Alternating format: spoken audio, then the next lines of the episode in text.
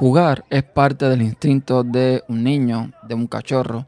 Es algo que está implantado en la naturaleza que nos permite, pues, de alguna forma socializar y sobre todo de aprender.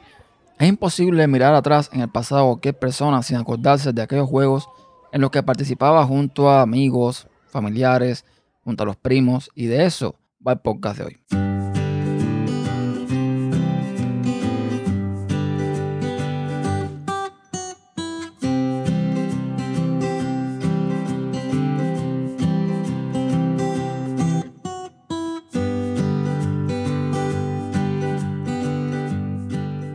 Hola a todos, soy Néstor Costa y doy la bienvenida a un nuevo episodio de El Relato, este podcast más personal donde les hablo sobre mis vivencias, mis experiencias y de cualquier cosa que se me ocurra.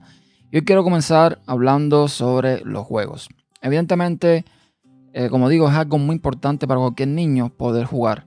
Eso desarrolla habilidades y desgraciadamente no todos los niños se permiten eh, en todas las partes del mundo poder hacer esto. Yo pude hacerlo.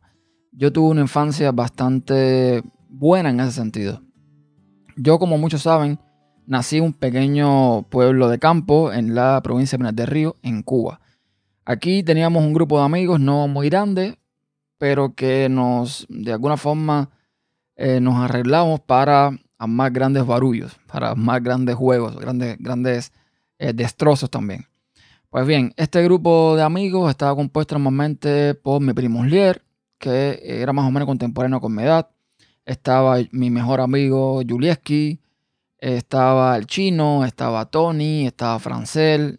Había una mezcla de, de niños con distintas edades. A veces algunos teníamos tres o cuatro años menos que otros, pero básicamente siempre, eh, casi siempre jugábamos todos juntos.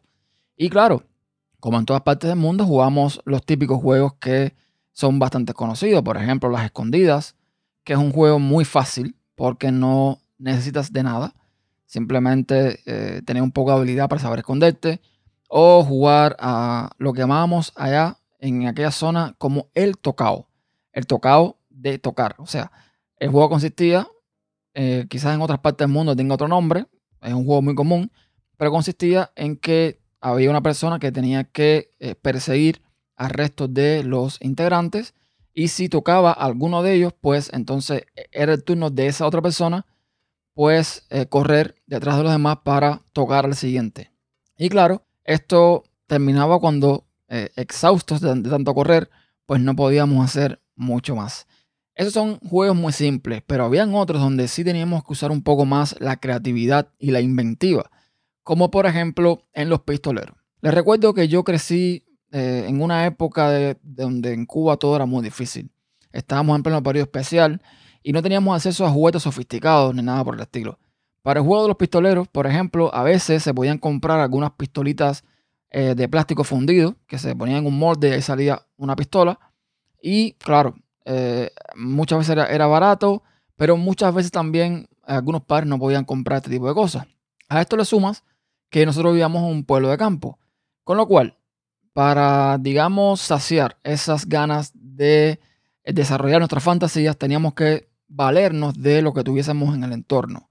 ¿Qué pasaba con los pistoleros? El típico juego de eh, pa, pa, pa, donde eh, matas al contrario de forma ficticia, haciendo sonidos, pues que muchas veces no teníamos estas pistolas. Entonces teníamos que crearlas. En aquel tiempo estaban pasando por Cuba una aventura en la televisión que no me acuerdo qué trataba, pero sí recuerdo que había unos, creo que eran españoles, que tenían una, una especie de arcabuces, estas escopetas rudimentarias que en el atrezo del, de, ese, de esa aventura tampoco era muy sofisticada. Era básicamente un pedazo de madera con un tubo de metal agarrado, no recuerdo con qué, y eso era lo que hacía la especie de, de escopeta en aquel entonces. Pues bien, aquí entra a jugar un poco Julieski. Julieski era de todos nosotros el más creativo. Y para darle alas a esa creatividad, hacíamos uso del taller de mi abuelo.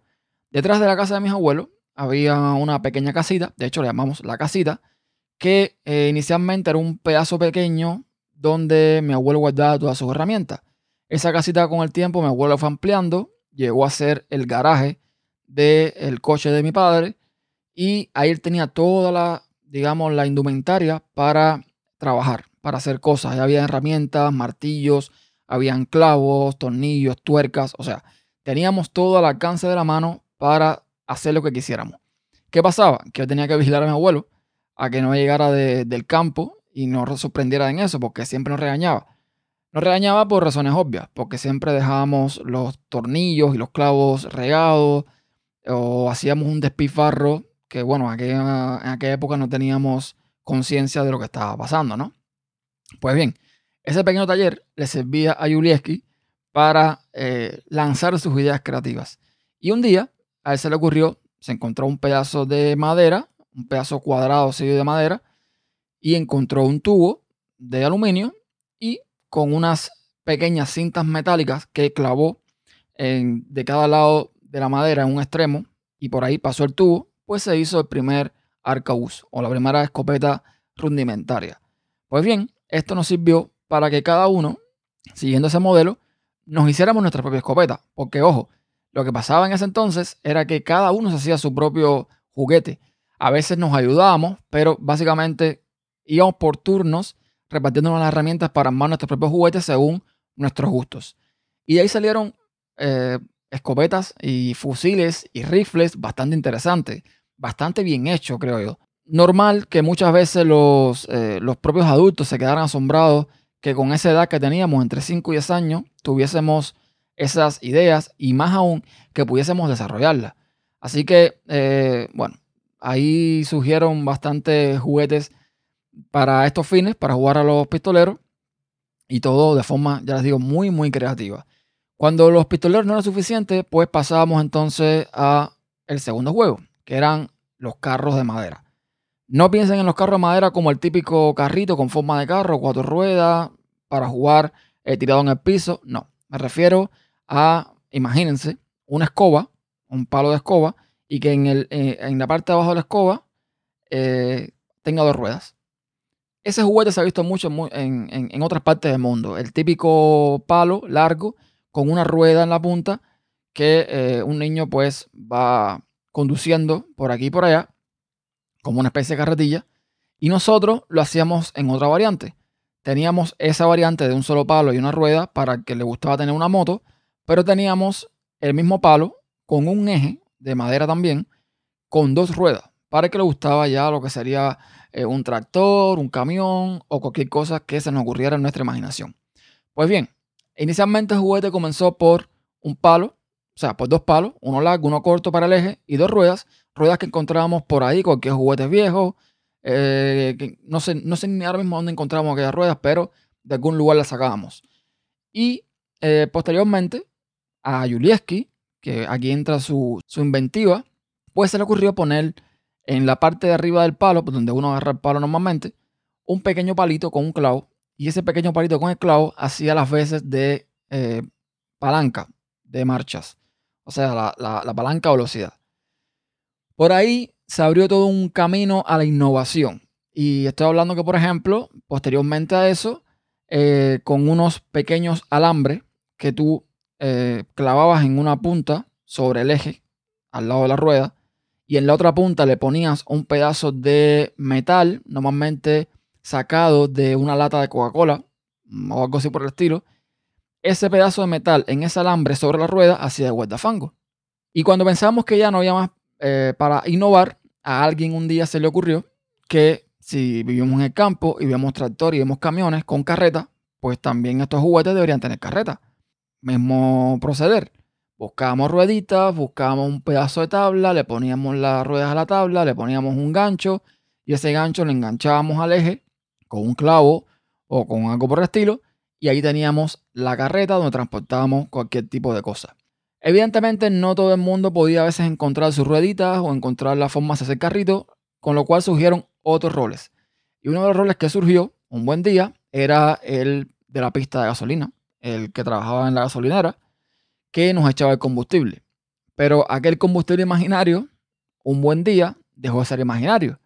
Con lo cual, no recuerdo si fui yo, no voy a mentir, me parece, me parece que estuve involucrado en la idea, pero no recuerdo que fui yo a alguien se le ocurrió agarrar un pedazo de pomo plástico, un pomo de agua, un, algo que pudiese contener agua, y lo eh, amarró al palo del carro de madera. Este pomo de agua, de forma vertical, pues soltaba un poquito de agua, abría un poco la tapita, o le hacía unos huequitos a la tapita, y iba soltando un poco de agua, con lo cual de esta forma se acababa el combustible. Aquello funcionaba bastante bien. Así había quien hacía de, eh, como les digo, el personal que trabaja en la gasolinera. Uno iba hasta ahí cuando se acababa el agua, se echaba un poco más de agua, pero podíamos inventar un poco más. ¿Y qué hicimos? Pues eh, buscamos el consultorio de la familia, el consultorio médico de la familia, buscamos unos sueros de estos de goma que se usan para, para pasar todas las transfusiones, etcétera, etcétera. Eh, sueros limpios, por supuesto. No sé cómo fue que nos lo dieron, pero con esas, esas especies de gomitas, de, de, sueros de goma, pues eh, lo metíamos en un extremo del pomo por la tapa plástica, con el típico pincho que tienen los sueros para eh, que pase el agua por ahí. Y esos sueros también tienen una especie de llave que tú vas controlando la cantidad de gotas que van saliendo. Pues bien, ese, ese, esa, esa llave se controlaba un poquito y la gasolina se gastaba un poco más lento, pero igual se gastaba aprovechando esos sueros, pues surgieron un montón de cosas nuevas. Surgieron, por ejemplo, carretas con, varias salidas de agua para regadíos. No, no, les puedo explicar, un montón de cosas.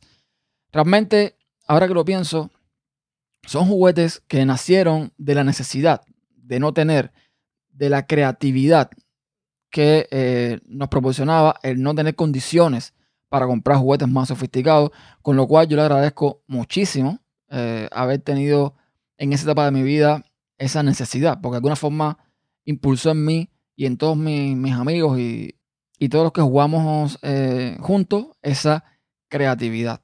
Y bueno, esos juguetes de alguna forma fueron evolucionando, cada vez hacían mejores, más sofisticados, eh, más duraderos, pero evidentemente el tiempo pasa y uno también va creciendo. Y a medida que uno va creciendo, los intereses van cambiando.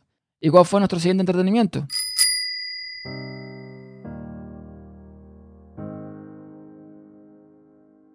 Pues montar bicicleta, como es normal en muchísimos lugares también.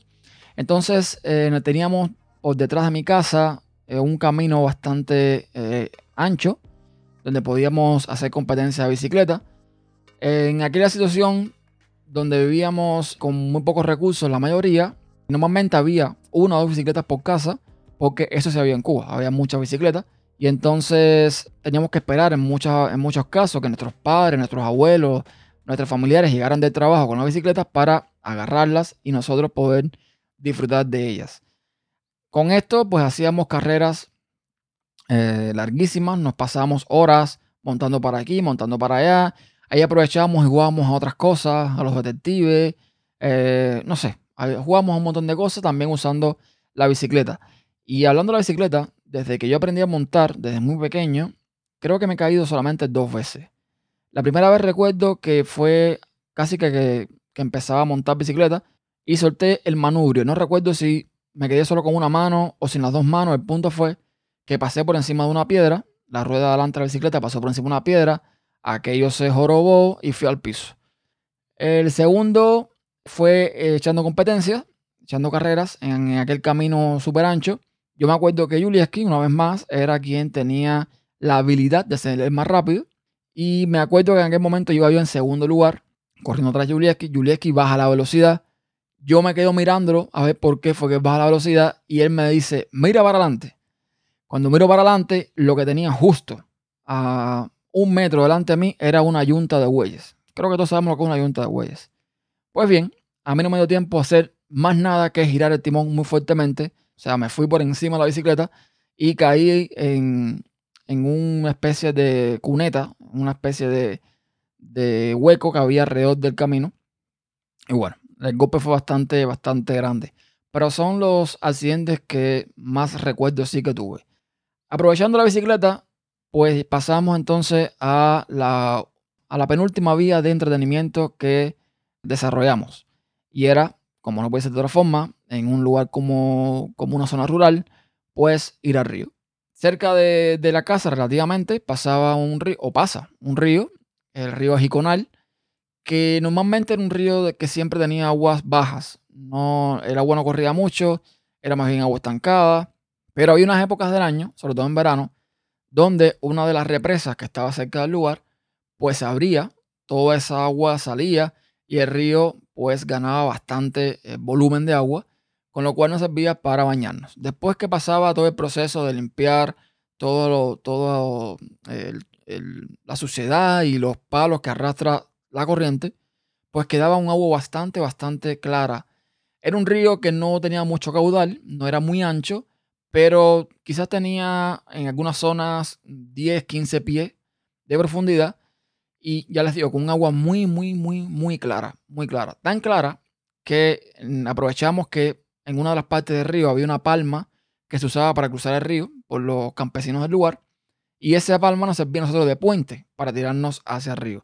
Y lo que hacíamos era soltar unas monedas y cuando eso llegara al fondo, pues tirarnos a bucear, a, recoger la moneda. Y esa era otra forma que teníamos también para entretenernos ya cuando éramos un poquito eh, más grandes. Otra cosa que hacíamos, que aquí eh, era algo que era digno de admiración en, en el vecindario. Nos reuníamos cuatro o cinco de los amigos y, por ejemplo, uno agarraba un palo, que era las veces de instrumento, quizás una guitarra. Por supuesto que el sonido de la guitarra lo hacía con la boca, con la voz. Eh, luego otro agarraba otro palo y eran, eh, era, qué sé el bajo. Y Julieski y yo teníamos cierta habilidad para la percusión. Con lo cual agarramos latas de aluminio, agarramos cazuelas, agarramos láminas que hicieran de platillo y nos hacíamos unas baterías con sus bombos y todo. Eh, todo, repito, muy rudimentario. Pero que a la hora que nos poníamos a cantar y cada uno hace su sonido y a tocar esa, ese laterío, sonaba bastante bien.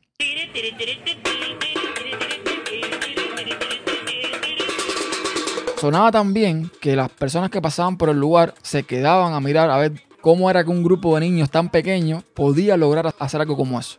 No lo digo yo que eh, estaba en medio de esa historia. Lo dice mi vecino Nelson, que mi vecino Nelson, que ahora vive en Estados Unidos, pero que es músico y que él tenía su agrupación y cada vez que ensayaban ahí en su casa, nosotros íbamos para ahí, para ver cómo tocaban y los instrumentos y demás y demás.